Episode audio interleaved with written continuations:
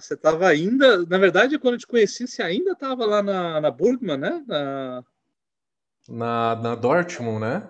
Da Dortmund, estava ainda montando a, a Brown, né? E daí começou, começou, daí chegou uma hora você falou assim, não, vou sair da Dortmund de vez e, e, e aí explodiu, né? Aí começou fazendo alguns cursos lá e tal, e daí aí, aí decolou de vez, aí que legal, cara, fico muito feliz. Foi, foi bem nessa época mesmo, foi bem nessa época. É, o Luiz tinha é... acabado de montar também, Exatamente. né? Prazeres da Casa.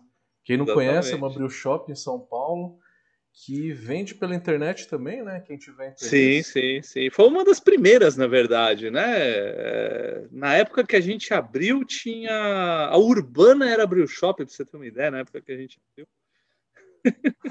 Eu lembro, eu já fui lá comprar uma cerveja. Lá na Zona Sul, lá no aeroporto, lá, e, e tinha, carecia muito de, de de ter insumos e tal. E, enfim, hoje estamos. A gente é na Zona Norte, mas é, entrega para o Brasil inteiro, enfim, tem uma boa, uma boa representatividade a história. Feliz de ter construído, de estar tá construindo ainda essa história.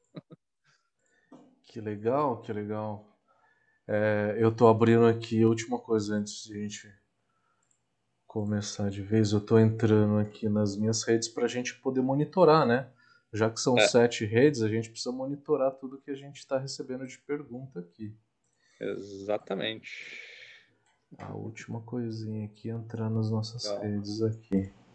Aparentemente a conexão tá boa e tá uma boa conversa aqui. Matheus, quando, tá indo bem. Quando, quando você, Maravilha. Quando você fez a. A gente tem um começo, pelo menos no meu caso, um, um começo cervejeiro, que é a VLB, né? Acho que tem muita Foi gente que tem bastante. Uhum.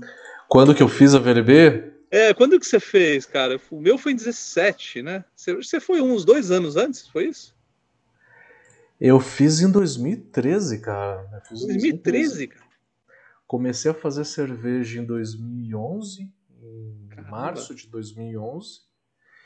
E aí, cara, foi um negócio muito rápido. Foi um ano e dois meses. Eu já estava decidindo que eu ia mudar de vida e que eu ia para VLB. Então, no meio de 2012 eu já estava já pedindo demissão do banco para ir para a Alemanha. Fui. Aí eu fiz de janeiro a junho de 2013. Ah, que legal. Você, Você ainda fez também no, no, nos últimos, no, no, prédio original deles lá, né? No primeiro fábrica, prédio, né? Agora piloto, nos bastidores lá. aqui a gente tava, eu tava conversando com o Luiz, como é que tá o prédio, como é que tá as coisas lá?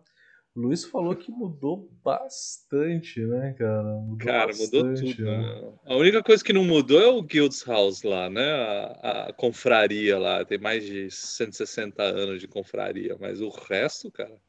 A minha foi a última. Na verdade, eu vim para cá, para a Alemanha, em 2016. Eu fundei a, a PDC, a Prazeres da Casa, em 2013. Vim para aqui, para a Alemanha, em 2016 para me especializar, para aprender mais sobre o assunto. Só que eu não conseguia entrar. Né? Na época era tudo lotado, você precisava se inscrever com dois anos de antecedência e tal. Aí eu acabei entrando na, na turma de 2017, que foi, foi que eu me formei, e foi a última turma do prédio antigo, né? Daquele do, da, do, da, da fábrica piloto deles e tal. Então a gente teve a honra de, de fechar aquele prédio, literalmente. Hoje não, hoje é completamente diferente, tudo, é, cara, primeiríssimo mundo mesmo, é, bem, bem de alta, alto nível, né? Eu lembro que, cara, assim, quando a gente quando a gente fez, mal tinha fermentação controlada, assim, era, fermentação controlada era, era um quarto, assim, com ar-condicionado, pra você ter uma ideia. Que era a minha época, né? Era a minha época. É. Imagino também, né? Era só lager que se fazia, então era um quarto a 12 graus e aí uma câmera é. fria para maturar. Exatamente. Exatamente. Exatamente. Cara. Mas eu falo um pouco, falo um pouco da cultura da cultura alemã, né? Eu acho que é, desde então eu passei por, por duas cervejarias aqui na Alemanha. Uh, teve uma cervejaria que eu passei extremamente tradicional uh, numa cidade, numa região chamada Spandau, aqui perto, e tem uma cervejaria que um amigo meu, que é a Einbach Brauerei, que um, um amigo meu da faculdade ele abriu, e daí ele me chamou para entrar na, na sociedade e a gente tocou ela até, até o corona pegar aqui. Até o novembro do ano passado a gente estava bravamente resistindo. E daí, com, com esse corona tão aprofundado, a gente pegou todos os equipamentos, colocamos num, num container e falou assim, não, deixa, deixa, deixa aí um pouco a, a poeira, a poeira sentar, né? Mas foram conta, né, alguns né, anos bem, bem, bem, bem interessantes, cara, de aprender muito sobre a cultura deles, muito sobre a simplicidade de fazer cerveja alemã, né? É incrível como eles é, é, eles são simples, né? Eles têm um apego muito grande a processos, a, a disciplina, mas na essência, na essência, eles são muito simples, né, na, na, na, arte de fazer cerveja, né? Cara, eu trabalhei nas duas cervejarias aí também, que a gente fala assim, pô, cerveja na Alemanha é um negócio extremamente, né? Nem água se corrigia, não se tinha análise é. de água, não fazia correção de pH, não joga nada, nem mal acidificado, né, para cair um pouco do pH, para deixar ela, né? Nada, cara. A gente só joga o malte lá, faz e deixa por um tempo grande, né? Que é, é a tradição alemã muito, né, cara? É longos é. tempos de produção, né? Duas semanas é. de fermentação, mais três ou quatro de maturação a frio. Uhum. E... Aí vai, cara. Engraçado, Poxa. cara, que a, a, a, essa cervejaria lá em Spandau que eu, a, o, a, gente, a gente vem de uma escola talvez americanizada e tal, com, com um nível de detalhamento muito maior, uh, e, eles, e eles vêm muito com a tradição, né? É isso que você está falando, assim, ah, para que corrigir água, né? Não dá para corrigir, mas não toca na cerveja, né? Aí, aí tem um pouco da questão da lei da pureza também, né? E, vale a pena a gente fazer abrir um parêntese também sobre esse assunto. Todo mundo me pergunta, eu falo assim, mas cara, é muito chato fazer cerveja com lei da pureza. É muito, cara, é muito complicado, não sei o quê. Eu falo, cara, vira e mexe eu me pergunto. Eu, eu falo assim, cara, quando você anda de carro, você se pergunta se é ruim andar com um carro de quatro rodas? É, você, não, você, não, se pergunta, né, quando você está andando de carro, né? Provavelmente um cara lá da Índia, que só anda naquelas motonetas e tal, ele anda num carro de quatro rodas, provavelmente ele, ele acha estranho, né? então eu costumo fazer algum tipo de analogia, assim, porque o alemão, ele realmente ele não se pergunta sobre isso, não é uma questão para o alemão, a, a, lei da pureza, né? Não sei se você teve essa mesma impressão também.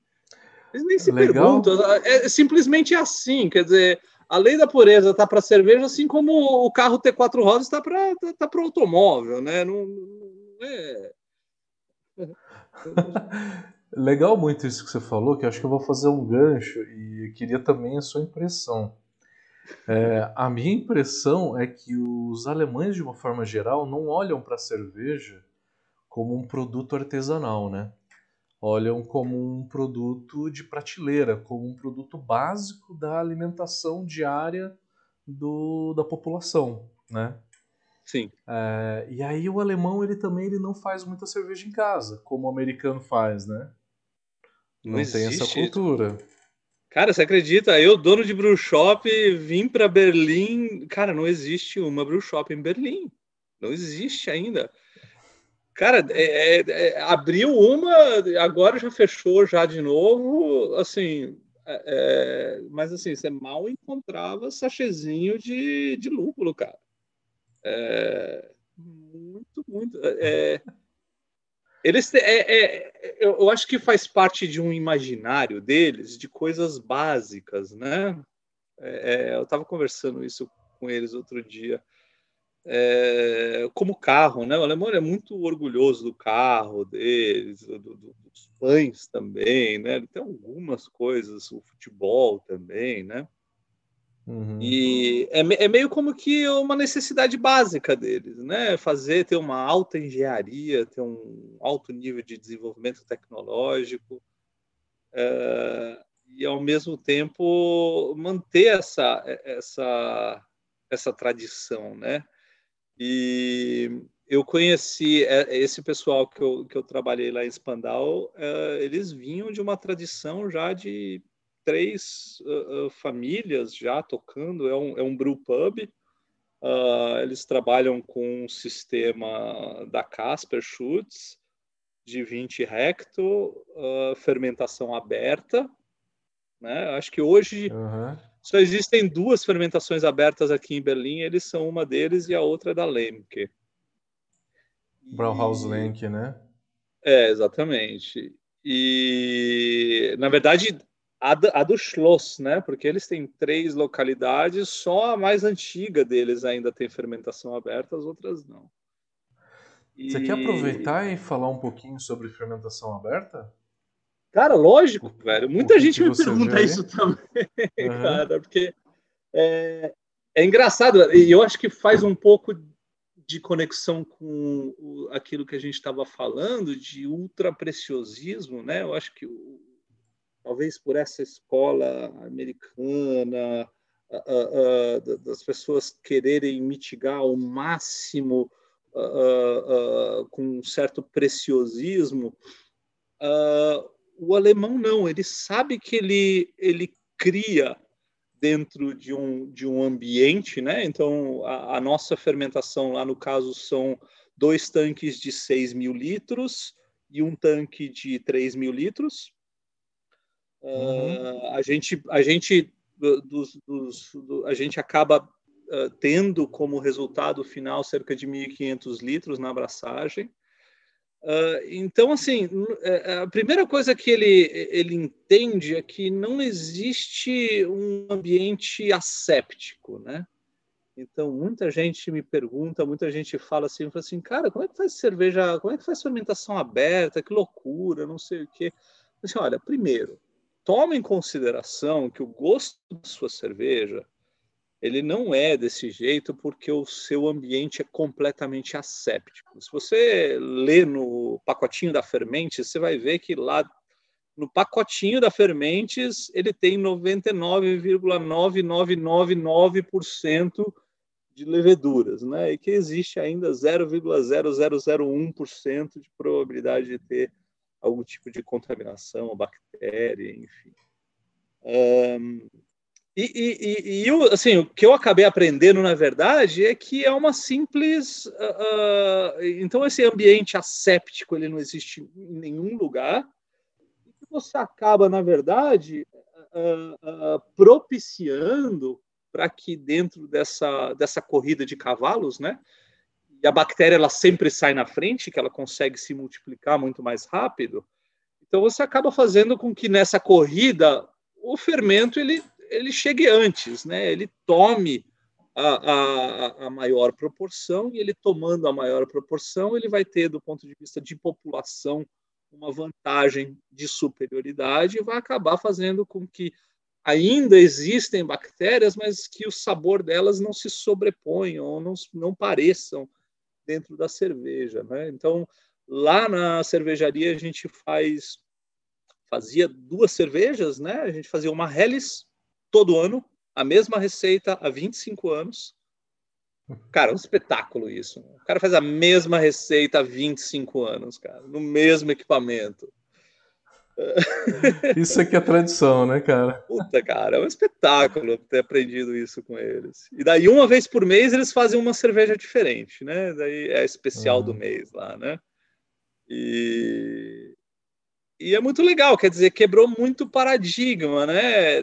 E acho que volta um pouco a falar um pouco dessa questão da, da, da simplicidade, né? Na, na, na, na elaboração, na, na, na tratativa com a cerveja. Lá também Pô, a gente faz reles, mas, meu, não trata a água, não, não faz absolutamente nada, cara. É água do encanamento, coloca lá. Obviamente, a gente está falando de um malte Weirmann de extrema qualidade. É, cara, receita simples, é 50% Pils, 50% Viena, Cara, e lúpulo, qualquer coisinha que tiver lá de harletal, só para dar um aromazinho, assim, nada muito muito significativo. Agora, a cultura do fermento essa é extremamente importante. Eles fazem, eles usam o mesmo fermento por mais de 50 vezes, cara. 50, 50 vezes. vezes. Então, cara, você imagina aquela cultura, aquele fermento, ele, ele, ele é tão vivo, cara, tão vivo, tão vivo, que, meu, o negócio não, não para, não para. Ele não morre nunca, né? Então você tá sempre. Obviamente, chega uma época, eu, eu, eu não cheguei a presenciar isso, mas eles me falam, falam assim, cara, quando chega lá pela trigésima vez, quadragésima vez, ele começa a sentir uma acidificação um pouco maior, começa a sentir algumas, algumas diferenças no, no, no perfil de, de, sabor da cerveja, né? Mas é uma loucura, né? Então os caras, cara, ultra, ultra, ultra mega tradicional, é, sem engarrafamento, meu, os caras fazem. Só chopp. Só, só, exatamente, só restaurante mesmo, só no, eles, eles, a gente fez 350 mil litros no ano num restaurante, com dois tipos de cerveja, com dois taps. É. Caramba, então, vendeu a maioria lá? Não, só lá, só, só lá, só, só lá. vende lá, porque só lá, porque não, não tem engarrafamento, né? Só uhum. assim, sai direto. Ah, e outra coisa, né? Tem algumas coisas, a gente falando da simplicidade, né? É, cara, assim, aqui na Alemanha não, é, não, existe esse negócio de você maturar a cerveja, se coloca no barril, aí você coloca CO2. Cara, é, não existe isso, né? Meu? A cerveja já tá, ela já tá com CO2, ela já tá fermentada, regula bem a pressão, ela já sai perfeita, ela sai do tanque. O tanque é conectado diretamente no, no sistema de, de, de servir do restaurante. Né? Então, meu, não tem, tem. Assim, é simples, né, nesse sentido. Isso é muito tradição da Alemanha, né? Eu vi isso em diversos lugares, né? Ah, às vezes até em beira de estrada, um hotel, tipo uma pousadinha, que tinha um bar, um restaurante que fabricava a própria cerveja ali também. Então, você sabe quantas cervejarias alemãs tem, tem hoje? Por volta de umas duas Cara, caiu né? bastante, velho, mas eu acho caiu. que tava para 2.500, 3.000, né? Chegou a bater em 3.000 e tantos, mas é um número alto, né? Isso dá você mais pega... de três uh, cervejarias por cidade, uma coisa assim, não é? Três ou quatro é. cervejarias. É. Agora, é interessante que é, o, o, o, que eu vi muito no Brasil, né, esse fenômeno de, de cervejaria é, muito pequena, né, de dois hectos, cinco hectos, praticamente não existe aqui, né? Assim, o, o tamanho mínimo deles que eles consideram, vamos colocar assim, artesanal, é isso, é 20 hectos. Uh, né, para 20 hectares nem fazem assim, não dá nem para dar conta para fazer engarrafamento. Então, o volume é um volume bem alto, né, de, de consumo mesmo. Eu vi muitas cervejarias no Brasil ditas artesanais que o alemão olha e ele fala não isso daí isso daí é homebrew para eles né é... É, Alem... ah, não só a Alemanha, mas eu vi muito dos Estados Unidos. Eu fui num brew pub que produzia 60 mil litros por mês. Eu falei assim, mas como? Cadê a máquina de vazar garrafa? Não tinha, era tudo chopp. Onde vocês mandam tudo isso, né? Exato. Era tudo chopp, cara, era tudo chopp. Lógico que não era consumida só no local, né? Era, uhum. era vendida para fora também, mas. Uhum. Cara, o, o, volume é outro, né? O volume é outro. Nos Estados é. Unidos, a média de produção acho que é por volta de 60, 60 70 mil litros por mês. Aqui no Brasil está entre 20 e 25. Eu não sei uhum. se tem esse número na Alemanha, mas acho que é, é, é por volta de uns 50, 60 também, né? Eu diria, que, é, eu diria que estaria aí na faixa mais americana também. É, são, são bem mais. Você vai até nas feiras mesmo, nas feiras. A gente andou muito nas feiras quando a gente fez a nossa cervejaria. Aí eu vou te contar um pouco da, da, da experiência, como é que foi montar uma cervejaria aqui em Berlim. Mas é, é difícil você encontrar equipamento para 500 litros, cara. É difícil. É, para fazer 500 litros. A nossa operação lá, a gente tinha, eram equipamentos com, com 10 hecto para a gente tirar mesmo 7, 8, né? É, uhum. Dificílimo, cara. E, e, a gente acabou encontrando, na verdade, montando tudo à base, cara, muito produto de vinho, né? Da Itália, fermentadores abertos de, de vinho, fermentadores. Uh, os nossos fermentadores eram horizontais. Horizontais. Puta loucura. Aqui eles têm, eles têm eles têm uma, eles têm um serviço, né? Uh, não é só da Alemanha, tem até cervejarias famosas tchecas também, uh, que ele vem, eles chamam beer truck, né? Você coloca como se fosse um saco dentro do, do, do fermentador, né? Na verdade, ele não é um fermentador, ele só condiciona, mas ele é pressurizado, tem jaqueta e tal. Uhum. Uh, normalmente eles usam mais para condicionar ou para guardar a cerveja ou para maturar eventualmente. Né? As grandes cervejarias usam para maturar. Uh, e, e, são bem mais baratos, né? Eles usam, eles colocam uma jaqueta por dentro, aí chega literalmente como se fosse um, um caminhão de um caminhão pipa, chega, engata a mangueira lá, enche aquilo lá nos bares e vai embora, vai para o outro bar, enche outro e assim por diante, né? Caraca. É, Entendi. Se alguém tiver curiosidade, é... depois me pergunta, mas uh, Você quer falar da, de como é que foi, de como que foi a montagem da cervejaria? Cara, é, é, é, foi, um, foi um, um, momento interessante, cara, porque a gente tinha acabado de sair da, da, da VLB, o Sam, que é, é, é, americano também, queria ficar aqui em Berlim. Aí ele já tinha uma experiência com cervejarias, de montar cervejarias assim lá nos Estados Unidos. E daí eu falei assim, cara, acho que Berlim ainda precisa ainda de mais uma cervejaria, né? A gente estava falando aí de 2018, uh, a, Bur a Burlow, né? Uma das mais recentes tinha acabado de uh, abrir uma operação aqui do lado de casa no, no Dreisklaek. Então a gente começou a ver um movimento uh, dessa cerveja, vamos colocar assim, ocidentalizada surgindo aqui em Berlim. Uhum.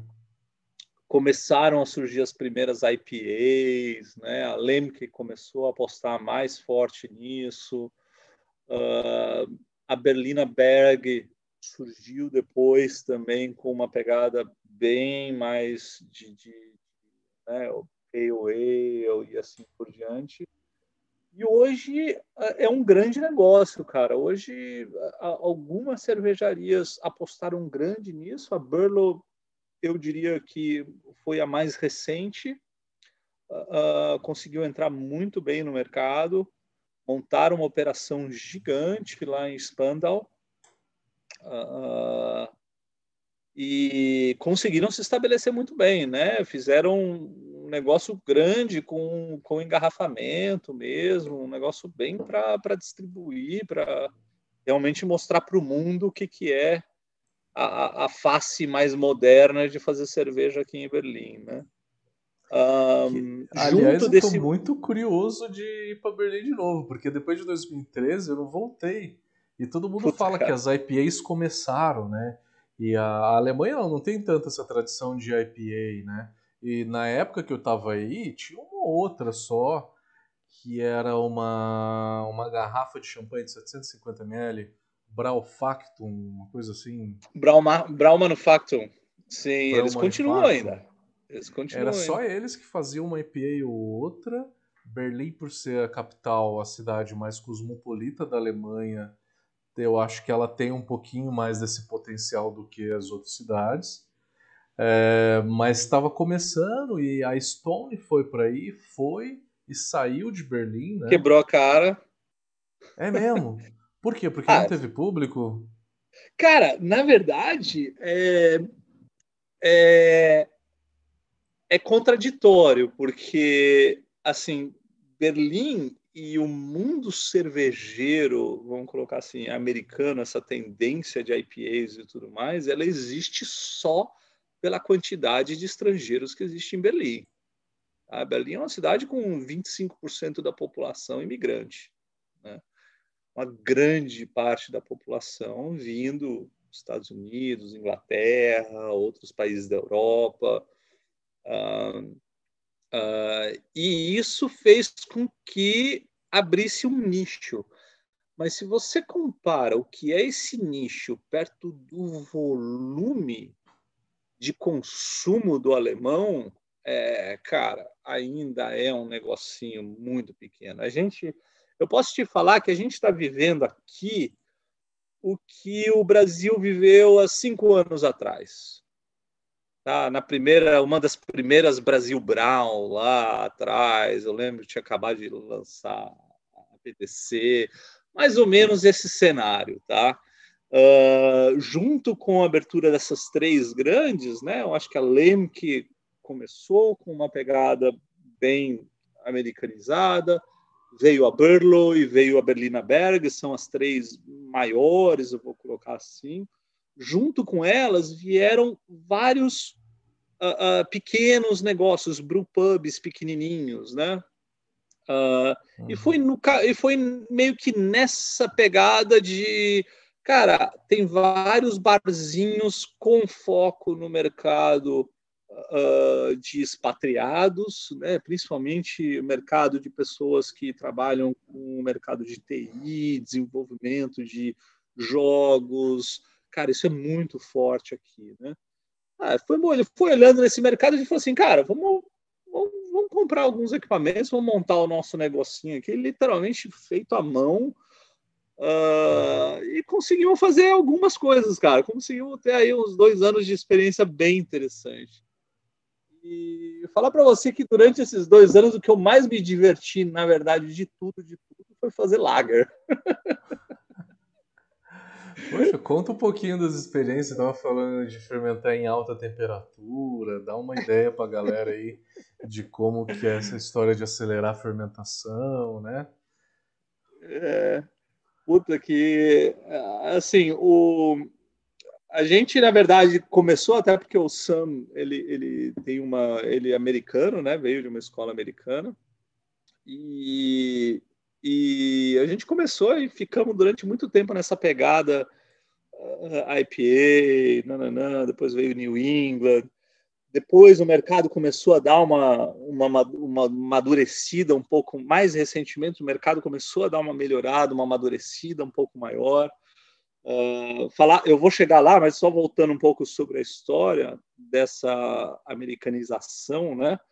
Uh, muitas grandes empresas entraram aqui com uma postura muito agressiva que chocou muito com a cultura deles, né? E a Stone é um grande exemplo desse fracasso. Né? Eles chegaram aqui com uma postura arrogant bastard, né? E o alemão de cara, pá, né? Ele assim, hum. imagina, você está tocando numa coisa, cara, num negócio extremamente tradicional para eles. É, é, como se, cara, é como se alguém viesse para o Brasil querer ensinar a gente a jogar futebol, cara. É, a primeira reação do brasileiro vai falar assim: meu, sai daqui, cara. É, né, volta lá para sua terra, lá da onde você veio. Não, mas uma outra bola, não é essa, tal, não sei o que, as regras não são essas. É mais ou menos essa analogia, né? É, é... E, e recentemente, uh, né, a, a, a Stone acabou saindo do mercado, a Brewdog assumiu a operação, começaram a surgir um certo movimento não tão reacionário, mas inclusivo, né? Uh, e aí, assim, aos poucos começaram a surgir grandes, assim, excelentes cervejarias uh, até mesmo da, da, da, do sul da Alemanha, né, da região de Hamburgo. Uh, hoje tem excelentes cervejarias, uh, bem com uma pegada bem americana, fazendo coisas bem legais aqui mesmo, usando toda a tecnologia que eles têm, toda, toda a escala que eles têm, né? Porque, cara, eu estava te comentando, minha cerveja favorita que eu estou tomando agora uma German Pils, eu compro no meu mercado aqui bio, aqui do lado, inteiramente bio, bio né? inteiramente com, com malte bio, com lúpulo bio, eu compro por 89 centavos. Se eu compro a caixa inteira, ela me sai por 80 centavos e eu ainda tenho 7 centavos de devolução do, do, do vasilhame, né? Então, cara... É muito barato aí, né? É muito barato. Cara... É só fazendo um gancho, então, como, como que está a Alemanha hoje? Então, hoje você já sente mais uma presença das IPAs, né? Dessa influência, dessa lupulagem toda de IPA. É, eu acho que esse é o, o, nicho talvez mais fácil do pessoal começar. Depois, talvez venha as sours, né? As cervejas mais intensas. Como é que tá a evolução do, do, mercado de cerveja na Alemanha nesse sentido também.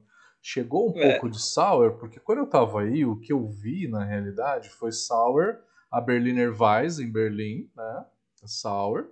E eu trabalhei lá em Leipzig fazendo a Leipziger Goose, né? Uhum. É, lá também se aceita sour, mas em nenhum outro lugar na Alemanha a sour era bem vista. Brettanomyces, então, passava longe, né? Como é que tá essa história aí agora na Alemanha? Como é que tá o mercado Cara, nesse sentido aí? Eu acho que é, também, cinco anos atrás, imagina que a gente está em 2016 aí no Brasil trocando essa ideia, né? Eu lembro que eu lembro que na época, aproximadamente em 2016, a gente fez um dos primeiros, lá na Prazeres da Casa, a gente fez um dos primeiros eventos de Sour com o Igor. Uh, né? E, cara, não deu ninguém, velho. Não apareceu ninguém. Ninguém queria saber de Sala. Um puta, nossa, uma qualidade assim, um puta de um conteúdo, né? Uma coisa super inovadora. Uh, e ainda é muito, muito, muito incipiente. Né? Aqui em Berlim, especificamente, uh, tem uma história muito uh, esquecida, né? Acho que diferente de Leipzig, uh, a Berliner Weiss simplesmente se esqueceu durante muitos anos, né? Uh, voltou hoje, através. Como é que ela tá? É, voltou através da Berliner famosa... Kindle. Ela voltou através da Berliner Kindle, mais um produto extremamente de baixa qualidade, de produção massiva, que já vem com corante, aquelas coisas horríveis. E agora, muito, muito recentemente, uh, cara, deu uma explosão, mas não para o alemão, para o mundo. De uma cervejaria que, para mim, no meu gosto, é de longe a melhor Berliner Weiss do mundo, que é a Schnee Euler. Né? Schnee Euler escreve-se uh, Coruja da Neve, Cara, é uma coisa que, inclusive, o Sam, hoje em dia, depois que a gente fechou, ele está trabalhando lá. É uma das coisas, cara, assim, de tomar de joelho, feita da maneira tradicional, praticamente sem ferver. É... Cara, Poxa. É, é... Meu, lógico, tem que ter Bretanomices, tem que ter Bretanomices. Um, Coisa que no Brasil e... não tem, né? Ninguém bota breta na, nas Cara, Berliner se Weiss, não bota breta, não é Berliner Weiss. É, pode ser uma Sour Ale ou qualquer outra coisa, cara. Mas sem breta não, não dá, velho. Não dá. Tem que ter um fundinho de breta ali. Eu tava, conversando com a, eu tava conversando com a Uli esses dias, que é a, a, a dona, e, cara, ela, ela exporta para 35 países. 35, 35 países, para o Japão, para os Estados Unidos ela fecha garrafinha na mão. Extrema, extremamente. Tá bom que sour é mais fácil você ter um processo realmente artesanal, né? É, mas assim, é, cara, produto pelo menos seis meses de maturação, um negócio extremamente sofisticado, um blend de sabores incríveis, cara. E muito recentemente, vou, vou, voltando agora a falar um pouco da, da cervejaria e da história, uh, a gente, pela Aimbar, a gente teve, a gente conseguiu no primeiro ano fazer uma certa popularidade aqui na região, e uma cervejaria da Dinamarca conheceu a gente, chamada People Like Us. A People Like Us é uma subcervejaria da Mikkeller. Tá? Hum. Tem a Mikkeller e o, o, os donos deles montaram uma cervejaria para trabalhar com pessoas uh, que têm algum tipo de deficiência, algum tipo de inabilidade. E, cara, hoje em dia é um negócio gigantesco. Então, eles também têm o mesmo modelo da Mikkeller de ir fazer cerveja com outras uh, cervejarias. E esses caras encontraram a gente aqui em Berlim. Hum. E, cara, foi muito legal porque para a gente foi uma experiência incrível foi o nosso ápice dos últimos dois anos, um ano e pouco, que eles começaram a, a gente uh, tem o Rune, que é o, o cervejeiro deles, ele viaja uh, conhecendo as cervejarias, fazendo projetos com cervejarias, e ele veio aqui, obviamente, ele vinha para a Alemanha e falou assim: não, mas eu quero fazer alguma coisa né, com uma tendência uh, alemã, mas não exatamente aquela cerveja tradicional alemã, né? Então aí foi que a gente começou a fazer lagers, né? Daí eu vou falar um pouco da, lagers de alta fermentação e tal. Uh, e inclusive eu tenho até aqui uma última, foi uma, a última cerveja que a gente fez, que foi com eles, foi uma, uma Berliner Sour, não é uma Berliner Weiss, uh, com pepino. Opa. Pepino e hortelã. Cara, foi um negócio muito legal, cara. Um puta de um projeto. Também sour, né? Feito como sour mash, não, não, não, mas sem, sem Brettanomyces, por isso que não é uma Berliner Weiss. Né? É uma Berliner Sour. Chame do que chamar, mas não chama de Berliner Weiss. Aí depois veio a Catarina Sauer, né, no meio dessa história. É, né? daí, enfim, Sauer você pode, pode ficar. Você pode aí, chamar né? pode... do que for, né? Exatamente. E... Poxa, que legal. Se você quiser emendar falar da, da Lager, tem uma pergunta. Da Lager. Aqui. Então, cara, foi muito legal, porque a gente chegou com esse grande desafio, falou assim, pô, fazer Lager no nosso equipamento era um, um, equipamento de fermentação horizontal com 10, uh, com 10 hectolitros, né, com mil litros. E, cara, a gente aprendeu na escola lá fermentação acelerada. E a gente falou assim: bom, é hora de colocar em prática. Né? Então a gente queria fazer uma, uma Helles, foi a primeira que a gente fez. Não, foi uma Bockbier, foi uma, uma Double Pilsner, né? Ou Bockbier, como você chama, né? Uhum. Era uma Pilsner de 7,5%. E... Uma Helles Bock, né? Ou não? É, exatamente, exatamente.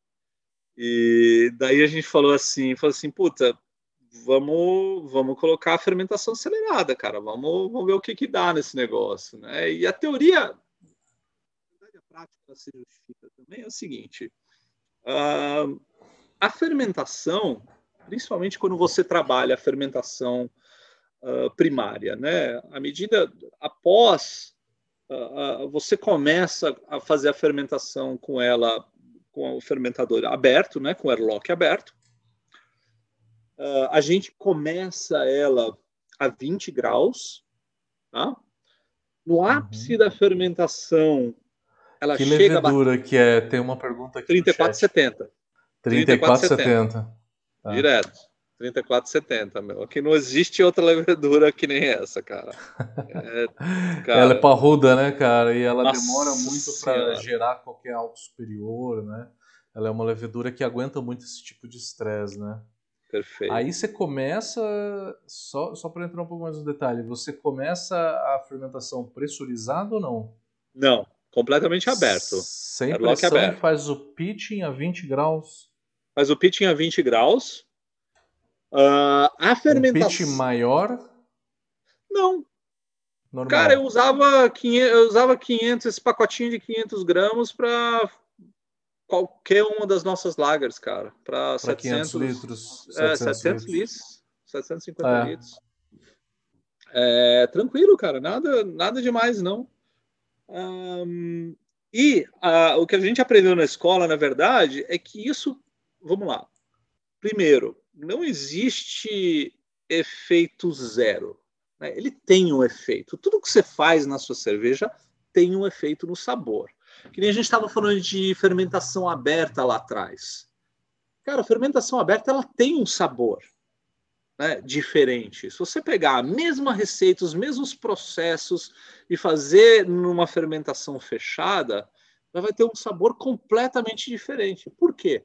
Porque tem uma cultura diferente, tem uma bactéria lá que dá um saborzinho, ele dá um suporte a mais no sabor da sua cerveja. Obviamente, você não vai fazer com que aquilo tome o gosto da cerveja, mas ele tem uma característica diferente. Né? Uh, então, existe o que, o que a gente chama de threshold, né? que é, é, é aquela quantidade de elementos químicos é, a, a, a, que você começa a perceber isso de forma mais acentuada. Né? Então, normalmente, quando se fala de uma fermentação lager, Uh, todo mundo fala assim: ah, eu não faço lager porque demora muito tempo. Cara, se você colocar um 3470 para trabalhar a 20 graus, ele vai fermentar em três dias. A nossa fermentação ela estava pronta, finalizada em cinco dias. Cinco dias a 20 graus e aí já cinco fazia dias, um cold crash? Na verdade, 20 graus ela sobe para 23 graus durante a fermentação, logo no primeiro dia por causa da atividade. Quando, quando bate o Krausening, né? o Krausening o que, que é? Quando a sua atenuação né, atinge 70% da sua atenuação, vamos supor que você vai de 12 plato para 4. Na hora que bater 6 platos, 7 platos, a sua bolha, a sua, a sua cama de espuma, ela vai colapsar. Né? Esse é o momento, o que está acontecendo aí? Você está. O, o, seu ápice de fermentação, aquela curva de multiplicação, ela começou a entrar numa outra fase, ela começou a entrar, ela saiu daquela fase exponencial. Né? O que, que acontece exatamente nessa fase? É a criação dos álcools superiores e dos ésteres.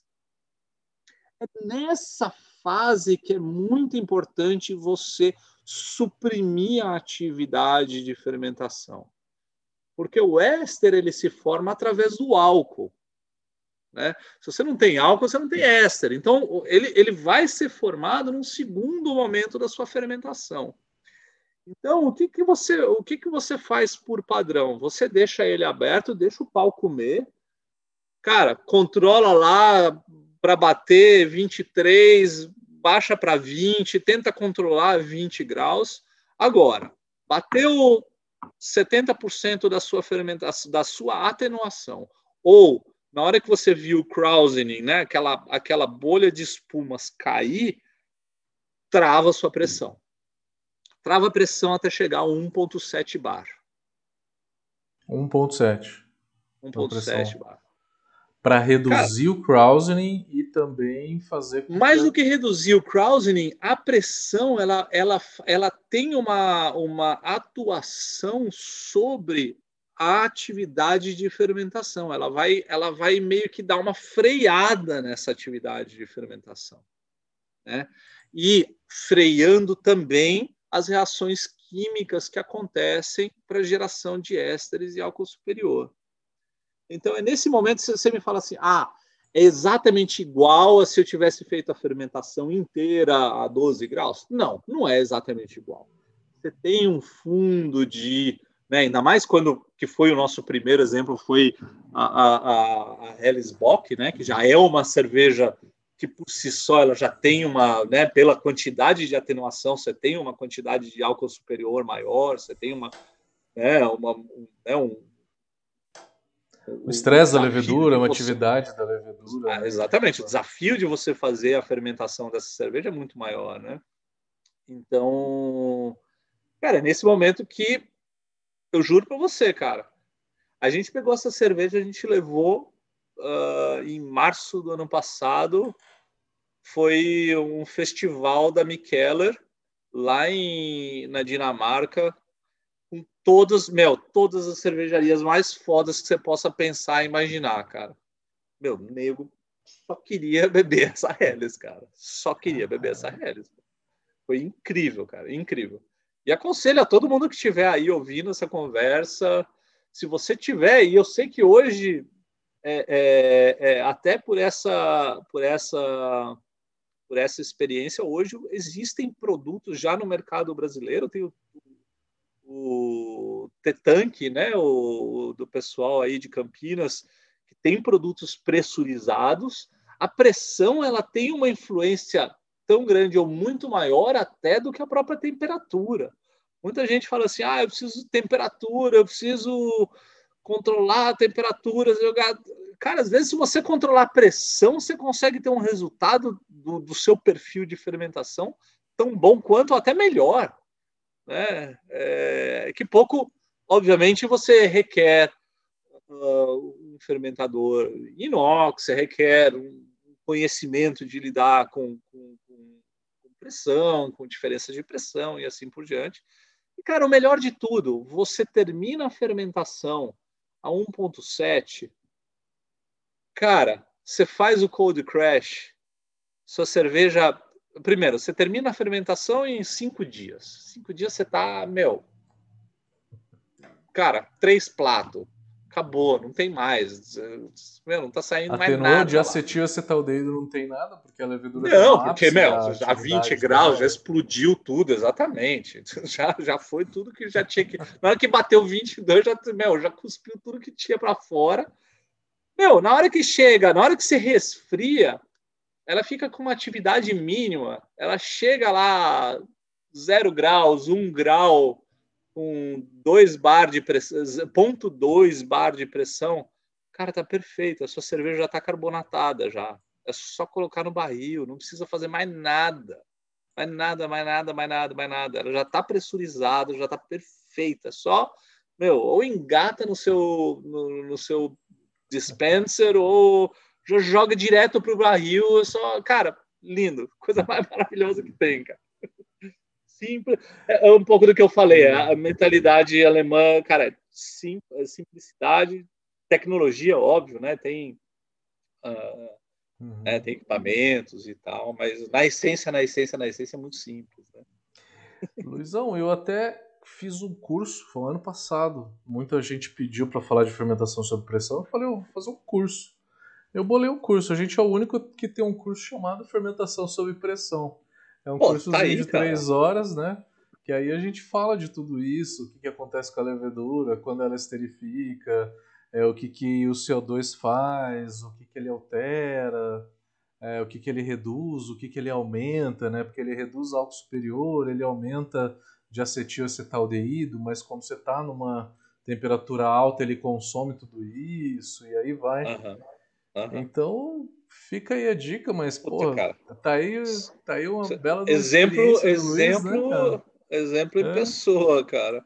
Cara, se alguém tem preguiça de fazer lager, primeiro, se tem preguiça de fazer lager porque uh, demora muito, mentira, você está usando processos errados. Senão...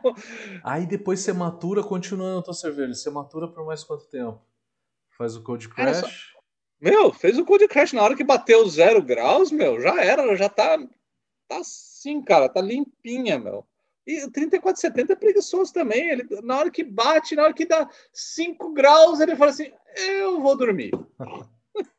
meu, já vai embora, cara. Ele, ele flocula bem, né? Caramba, ele vai embora. E assim, óbvio, a gente tinha uma certa facilidade porque a gente trabalhava com fermentadores horizontais. Então, cara, qualquer. Assim, era, era mil litros, mas assim, a altura do fermentador não dava.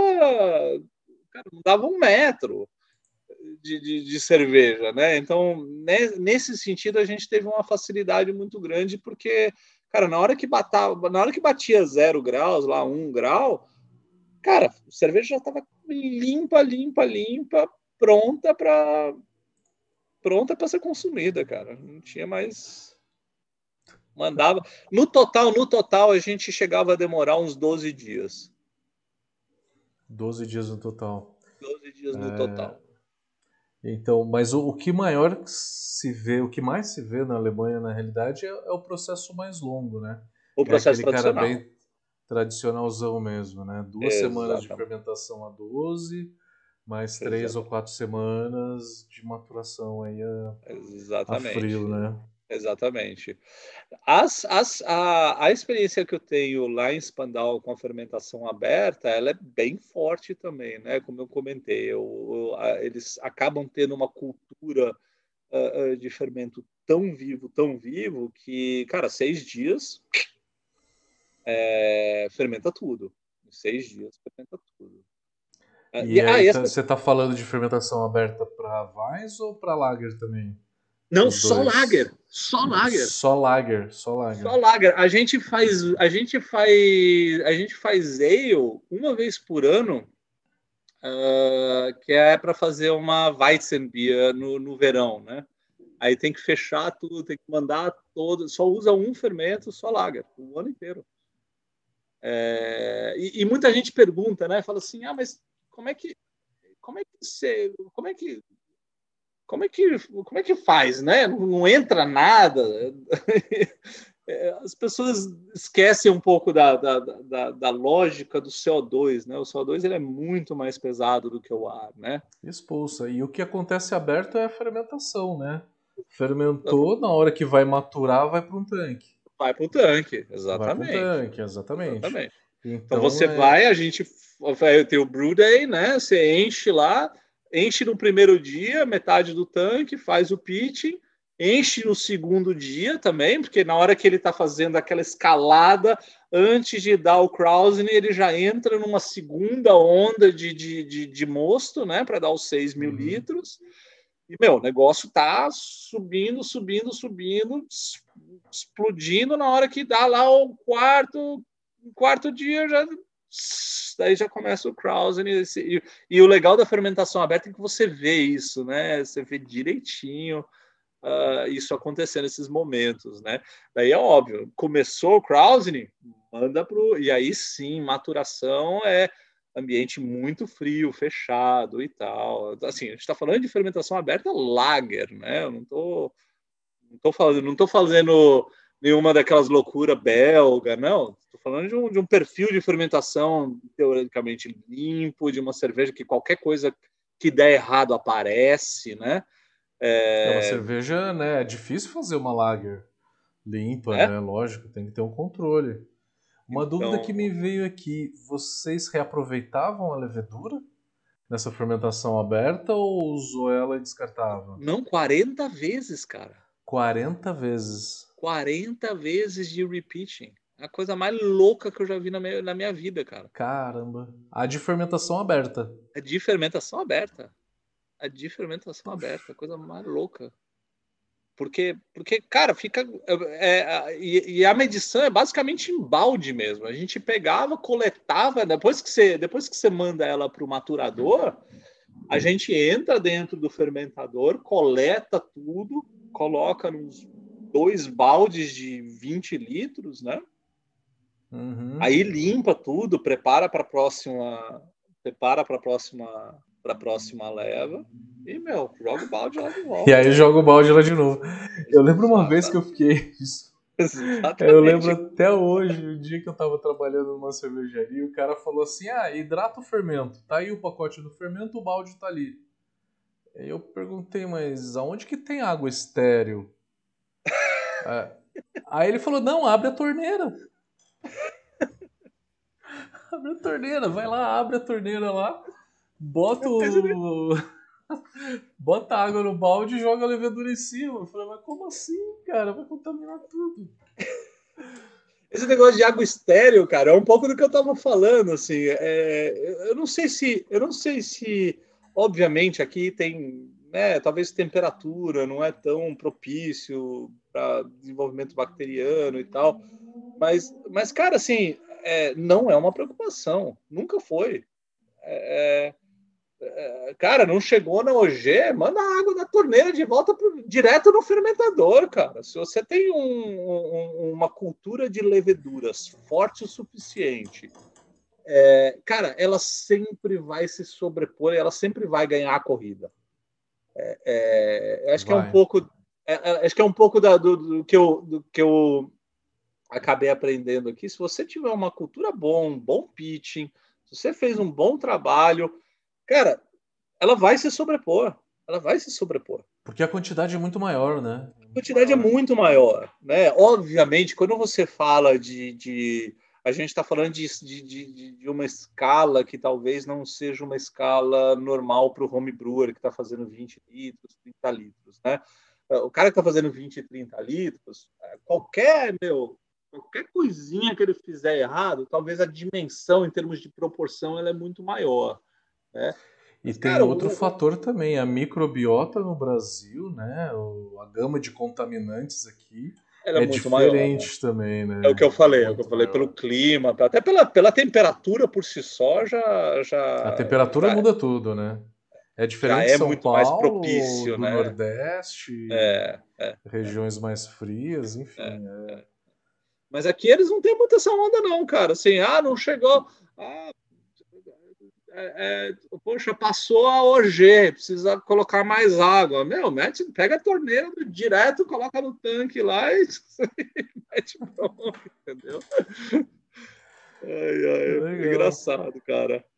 E é, é o, último, o último projeto que a gente fez com a People Like Us e, e a Einbar foi exatamente essa, essa sour aqui. Foi, uma, foi bem legal. Acho que ela ainda está no Untapped, estava super bem ranqueada uma sour de pepino, cara. A gente fez com uma cervejaria aqui local também, chamada Hayden Peters. Uma das uh... melhores sours que eu já tomei aqui foi de pepino também. Cara, pepino muito legal. Muito cara. bem. O hortelã muito legal, ele vai super bem. Vai super bem. O processo de fazer ela foi muito louco, que o, a Hayden Peters é um, é um o, o Johannes é um, é um cara super tradicional, assim, alemão, bem, uhum. bem tradicional mesmo. Tradicionalzão, né? E ele Deixa faz cerveja. Uma... Ele faz cerveja no, no, nos porões de um, de um mercado de, de, de orgânicos, de hortifruti. Caramba, caramba. É, Deixa eu te fazer uma pergunta sobre a, a, cultura cervejeira na Alemanha, né? Eu saí daí há um bom tempo. Quando eu, quando eu tava aí, é, eu tinha que, se eu quisesse tomar uma colcha, eu tinha que pegar um trem e ir para colônia. É, Altbier em Düsseldorf. Você quer tomar uma Rauschbier, você tem que ir para Bamberg, né? Quer tomar uma Schwarzbier, você tem que ir... Como é que chama aí? Uh, a cidade da Schwarzbier? Esqueci agora. Me falhou aqui também. Cara, ali perto de Leipzig. Mas, mas, continu, mas continua igual, assim. Continua não... igual. Eu não achava nada disso em Berlim. Não. Tem, é, hoje em dia, cara, tem dois ou três bottle shops uh, que você consegue. Tem um muito bom, inclusive perto da VLB, uh, Malzenhopfen. É, e tem uns outros dois ou três, mas assim, muito raro, cara, muito raro. E mesmo assim, você vai encontrar aquelas mais famosinhas, né? Mas você não vai ter uma grande amplitude de. Cara, é coisa regional mesmo. Regional mesmo. É, é então esses bottle é shops eles acabaram nascendo uhum. para vender para os expatriados, né? Porque o, o, a cultura do, do, do, do berlinense é tomar pills. Né? É, essa é Importante, cultura. então, para quem está assistindo a live, quer, quer saber como é que são as cervejas na Alemanha, então, eu, eu considero alguns estilos como nacionais, né? Como a Helles é o, a Helles acho que é o estilo popular, né? Que tem um amargor menor, tem uma lupulagem menor. Sim. Mas é um estilo nacional. Acho que a Pilsen também é um estilo nacional, né? Sim. Que tem, se acha no país inteiro. A, a Hefeweizen também, né? A, a Weiss, né? A cerveja de ah. trigo, ela tá no, ah. no país inteiro. Mas você quer ah. tomar uma Kolsch mesmo, você tem que ir lá para Colônia, você tem que, tem que tomar, tomar uma Altbier, tem que ir para Düsseldorf. É, você quer tomar. Outro Bia vai lá para o sul, né? Que é uma. vai para Nürnberg, vai para né? Schwarzbier, você tem que ir para lá, Rauschbier, você tem que ir lá para Rauschbier, você tem que ir para Bamberg, exatamente, exatamente. E tudo isso, isso acaba sendo um pouco frustrante para gente que vai para a Bélgica e entra num bottle shop que tem 700 garrafas, ou entra no Delirium Café que tem 2.200 garrafas, que saiu até no Guinness, né? 2.200 disponível no, no estoque para você lá e pedir um cardápio, ó, oh, eu quero essa tal. O belga ele tem uma cultura cervejeira completamente diferente do alemão, né? Então o alemão ele é muito é, parecido com aquilo que eu falei no começo. Ele não vê cerveja como um produto artesanal que você tem que experimentar várias, que você tem não. que fazer ele em casa. Cerveja não. é um negócio básico, ela é, é boa porque é, ela... que, é que o feijão e arroz. Feijão, feijão com arroz. arroz. É o pão deles, né? E isso é. faz com que você tenha essas regionalidades e que você não encontre na cidade mais cosmopolita da Alemanha uh, os estilos que o brasileiro quer ir para lá para tomar, né? pode crer, cara, pode crer. É, porque para vir para bem... cá para tomar IPA não faz sentido, né? Não faz sentido. E para tomar só Pilsen, pô, Agora, conhecer mesmo a Kelch, né? conhecer a Altbier, conhecer a, a Goals e a Berliner Weiss, como o Luiz falou, né? que tem Bretanomices, né? você tem que ir para lá.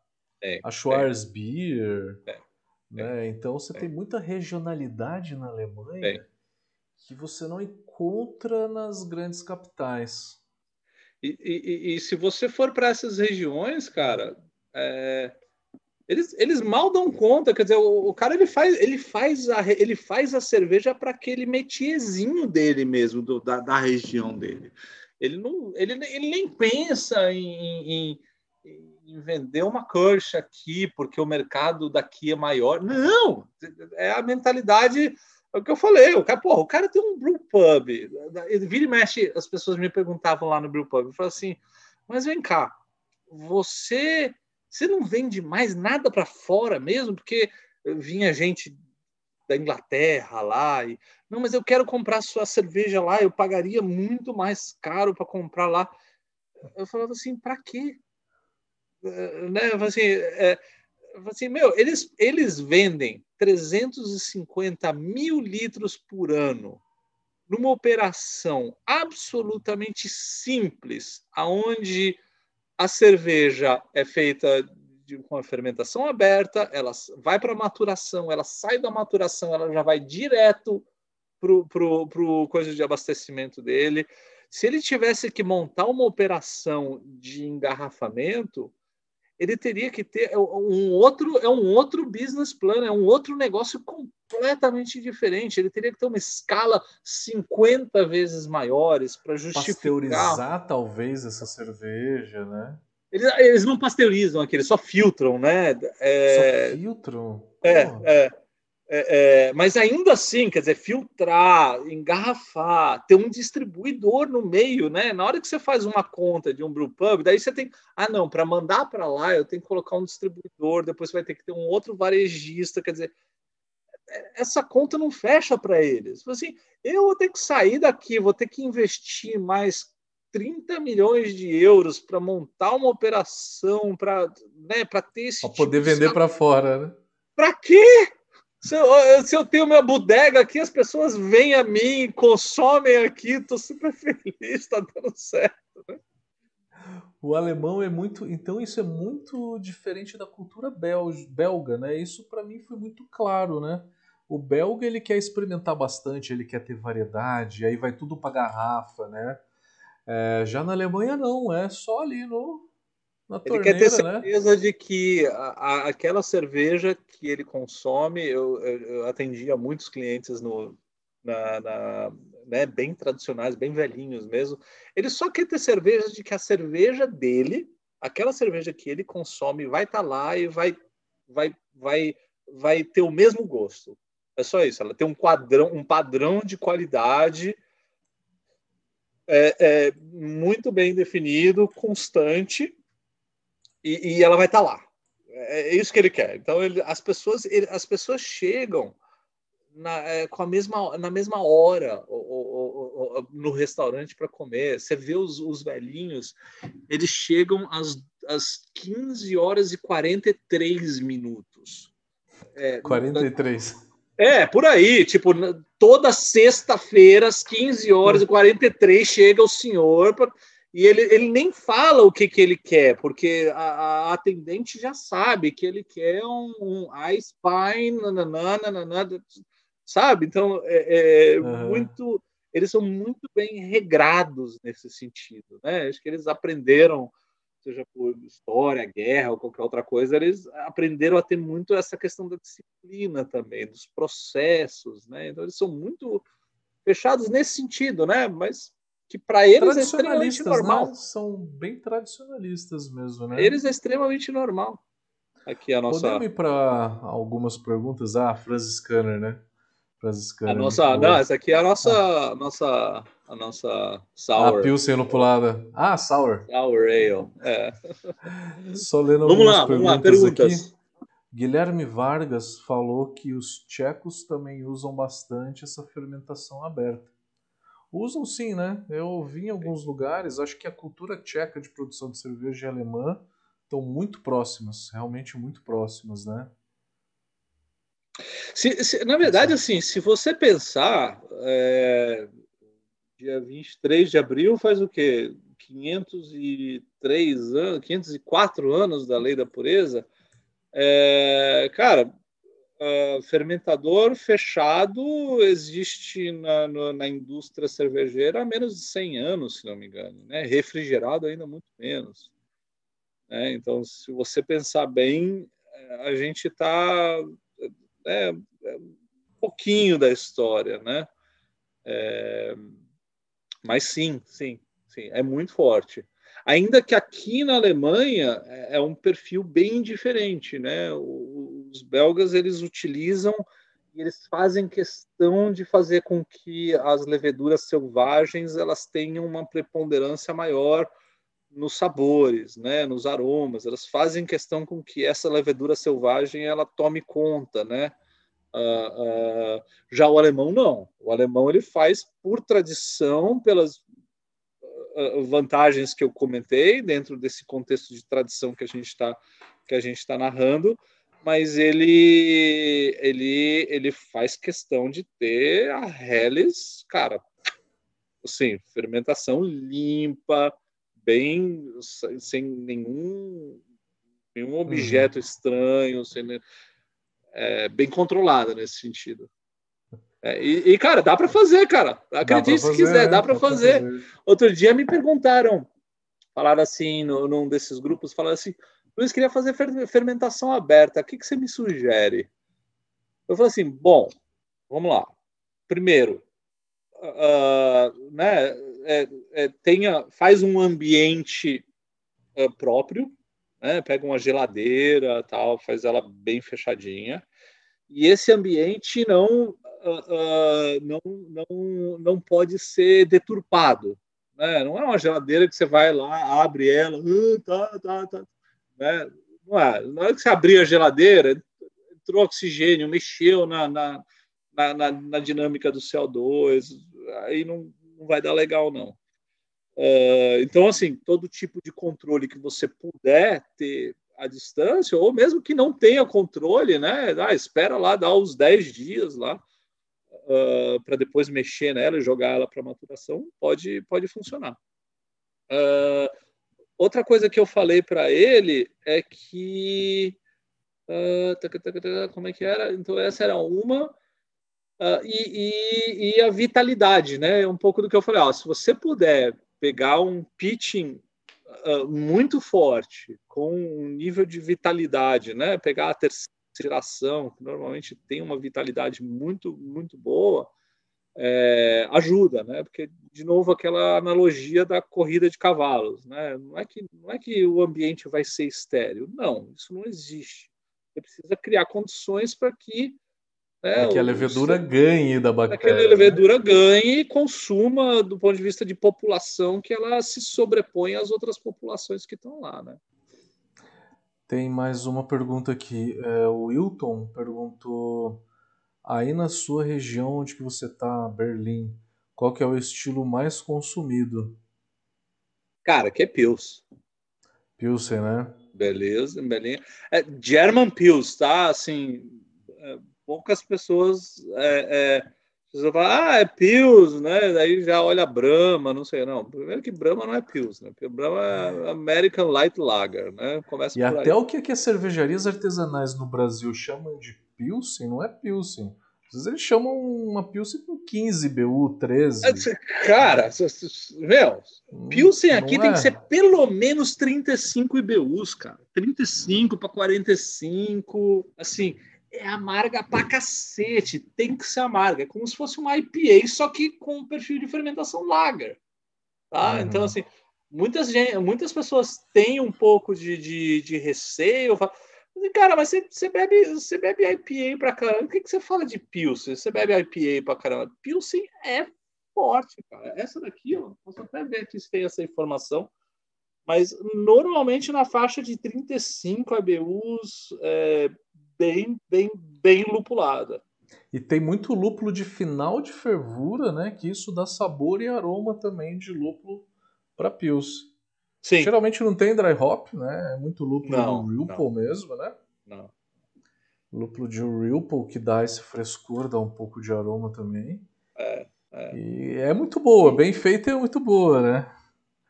Excelente cara, eu sou suspeito, eu sou suspeito para falar, cara. Eu vim para cá, eu só tomava IPA e falava assim, puta, eu vou aprender com os mestres, não sei o quê, vou aprender a fazer IPA pra caramba. Cara, na hora que depois, o meu, o meu ápice foi a, a, nossa, a nossa viagem de formatura da VLB, né? Que você pega o caminhão, o ônibus e fica varre o continente, o país inteiro, né? Vai para Flandres, fomos lá para Munique e tal. E cara, pô, você tá com no nosso caso eram 50 cervejeiros do mundo inteiro, mais, sei lá, cinco professores viajando todas as cervejarias meu, não tinha jeito. Primeiro você está no ônibus, é, é, é, assim, sem refrigeração nem nada. Cara, foi aquele momento que eu aprendi a apreciar uma German Pils quente. Temperatura ambiente. Não, aquele, alimento, aquele momento que você fala assim, bom, agora eu posso me considerar que eu, eu, eu, eu levei, eu, eu levei o meu, o meu, o meu patamar um pouco. Mas quando você pô, não tem jeito, quero, é o que tem para tomar, cara. Eu, assim, não dá, não dá para escolher. E tá quente, mas no, no, final das contas, meu, a Alemanha já é frio. Então, cara, você acaba apreciando mais os gostos da cerveja quando não tá tão fria e tal, nananã. Então, é... Eu tenho uma pergunta aqui bem interessante do João Costa. Eu vou responder uma parte e depois eu queria que você também respondesse. Ele perguntou por que, que vocês acham que as lagers não fazem, não fazem tanto sucesso nos mercados brasileiros. É, primeiro, eu, eu fui descobrir o que é lager na Alemanha, porque aqui no Brasil você toma lager, você toma uma pilsen, tá escrito ali, né? Brahma é uma pilsen, né? Só que aquilo não é uma pilsen e é uma lager de baixíssima qualidade. É, então, primeiro que a gente não conhece, a gente foi meio que induzido a tomar essa lager de baixa qualidade no Brasil. É, e aí a gente tem muito uso de malte Pilsen nacional, agrária, é, viking, é, maltaria do vale. Então, ele, o malte nacional ele tem um sabor inferior, que nem o Luiz falou, malte Varman. O malte Pilsen da Varman é é fantástico. Na hora que você Incrível. faz uma lager Não tem igual, aquilo, cara. Não tem igual. O malte, ele brilha na cerveja. Ele dá o Não sabor da cerveja. Então, é, primeiro os ingredientes, né? Ingredientes que é usar um malte Pilsen importado, ele é muito melhor do que o nacional em termos de sabor. E segundo que o processo. A, a Brahma e a Skol são feitas em um tempo bem curto, né? E com milho, com um monte de coisa. É, já a Pilsen mesmo na Alemanha, ela tem um tempo de processo muito maior. A cerveja sai extremamente limpa. Vai bastante lúpulo, fica saborosa. é, eu descobri que Lager é um mundo. Existe um mundo dentro do, da família Lager, né? Você tem a uhum. Bock, Helles Bock, você tem a Schwarzbier Lager, você tem a Vienna Lager, é, eu tomei, eles chamavam de Red Lager aí também. É, poxa, cara, é, é um cara, negócio fantástico, né? Deus, né? Você acha? Bock, cara. É, é, é, a, só, só, só, talvez uh, deixar a pergunta dele um pouco mais precisa. É, Lager ainda é, uh, talvez, muito provavelmente, 90% do mercado nacional. Né? É que talvez ele esteja perguntando da lager, da craft lager, né? Ou da, do, do, mercado artesanal lager. Uh, e aí talvez eu me arrisco a dizer que uh, o mercado ainda não está uh, uh, depurado o suficiente em termos de padrão, em termos de gosto, para entender essas diferenças que você está falando, Matheus. Cara, não tem menor dúvida. Cara, você toma uma qualquer cerveja que você fizer com o malte da Weirmann, cara, o sabor que você vai ter, cara, é quase, quase um mel, assim. É, é maravilhoso a sensação que você tem. Uh, comparação com outros maltes bases que, que, que, não, não tem como você comparar, é, é muito diferente. E o brasileiro, e eu coloco também outros mercados, aqui o alemão também. É, é, é ele não está acostumado a, a, a, a, pagar por essa sutileza. Tá? Por que, que eu estou falando pagar por essa sutileza?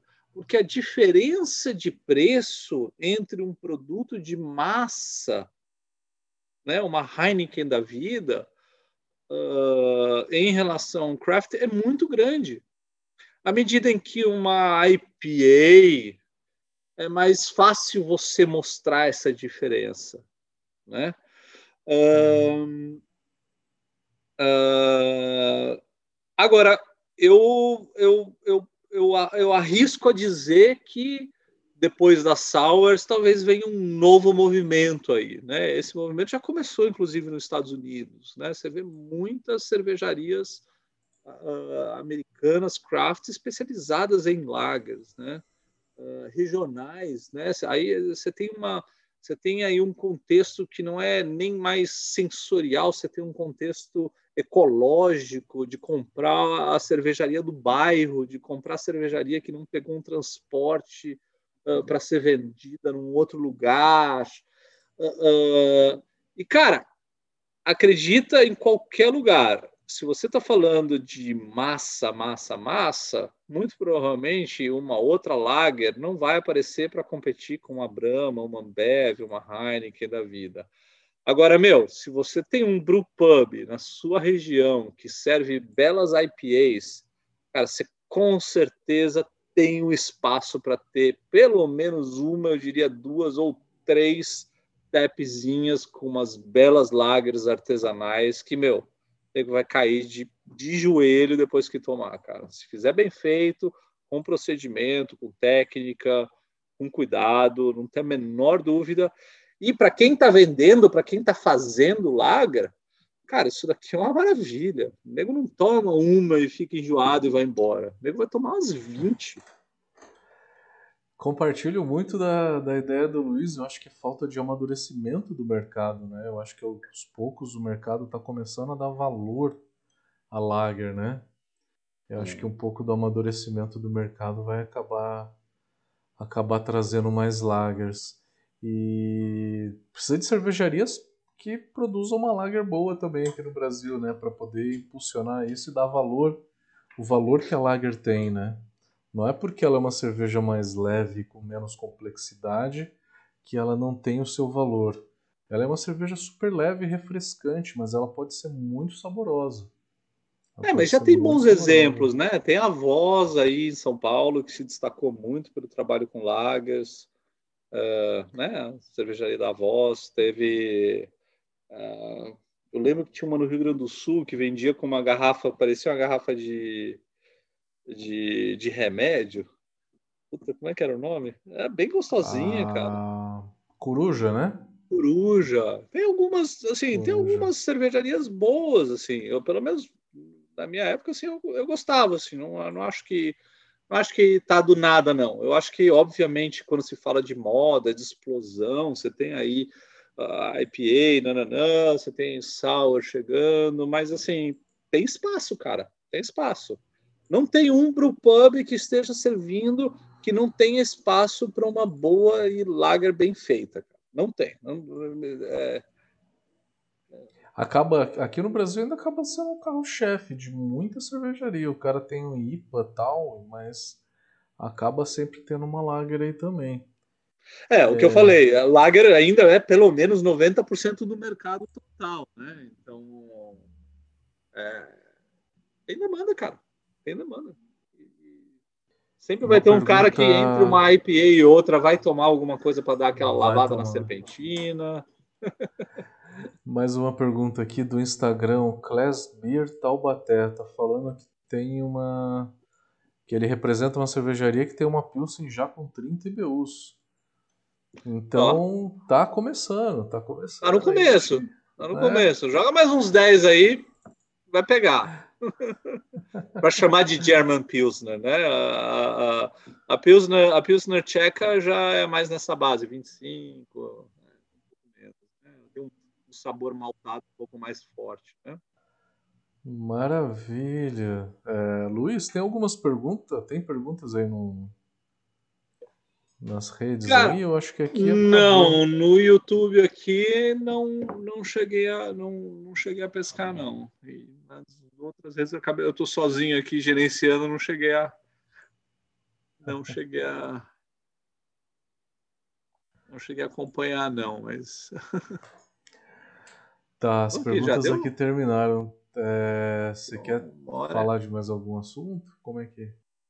Cara, falamos de fermentação, falamos de fermentação aberta, falamos de fermentação, falamos do mercado, falamos da cervejaria. Meu, deu, deu, deu para dar uma boa, uma boa passada aí, né? Foi, foi super produtivo, uma hora e meia. Né? Falamos de como, Passou- como que tá o mercado de cerveja aí na Alemanha. Falamos da Stone, Berlim, Berliner Weiss. Passou Poxa. voando. Estamos aqui, cara. Estamos aqui pô. vivendo, na medida do possível, sobrevivendo aqui à quarentena. Se você tiver a oportunidade de, de vir à Alemanha, ou quem tiver a oportunidade de vir à Alemanha, ah, ah, pode me escrever. Eu costumo sempre deixar o meu contato também. Depois eu é, passo aí. Não tem, não tem, tem erro, não. É, é sempre um prazer falar de cerveja com, com gente interessada. Luizão, cara, obrigado demais. Eu quero te visitar aí. Quero assim que acabar essa pandemia. Te visitar, É isso que eu te falar, cara, tomar uma por cerveja favor. boa aí, né, cara? Tomar Por favor. lagers, Berliner Weiss. Cara, Berlim é fantástico, né, cara? Que cidade. É, é, eu não, não, não, tenho o que reclamar, cara. É uma cidade. Eu costumo falar assim, é uma cidade cosmopolita como Nova York, mas do tamanho de Campinas. Então. Fácil de andar, não é aquele. Eu também não. Eu não moraria em Nova Tem York. um carro, ninguém fica te né? olhando, você faz. Puta, é, é seguro pra caramba, tem liberdade, é um espetáculo. E se Deus quiser, semana que vem vai, a temperatura vai melhorar. Já estamos Quantos graus saindo tá do fazendo inverno. Cara, semana passada foi menos 16 graus, cara. Foi, foram duas semanas direto. Assim. Foi, foi forte, foi forte. Agora deve estar no zero já. Mas já tá melhorzinho. Pro final de março já já tá, já tá quase saindo. assim. já, né? já tá quase saindo. Cara, que Poxa, legal, legal. meu. Foi um prazer, um prazer enorme bater um papo. Você sabe que desde, a- desde as primeiras lives desse mercado cervejeiro, a gente sempre teve uma equipe A gente tava legal. lá, né? Fazendo a live no YouTube, ao vivo no Prazeres. Porra. Sensacional, cara. Obrigado. Cara, obrigado fico demais. muito feliz mesmo, muito feliz de, de falar aí com todo o seu pessoal. E vamos embora. Tem aí o nosso canal também no YouTube, quem quiser assina aí. Logo, logo deve ter novidades. Eu pensei em fazer uma, uma semana de, de, de lives aí para pegar aí a, a data de, de da, da, o dia da cerveja, né, alemão, né, dia 23 de abril.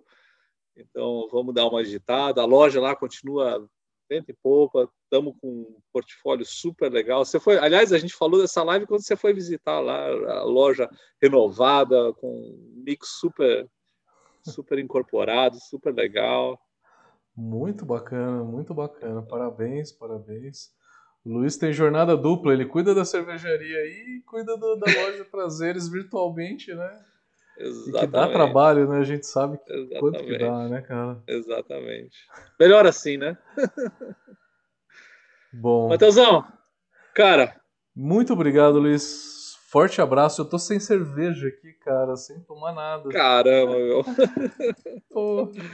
um grande abraço. Agradecer a tudo. E, Valeu. gente, pode mandar o contato quem precisar de alguma coisa e até a próxima. Obrigado mesmo. Valeu, galera. Valeu. Forte abraço. Falou. Valeu. Tchau, valeu. Tchau, tchau.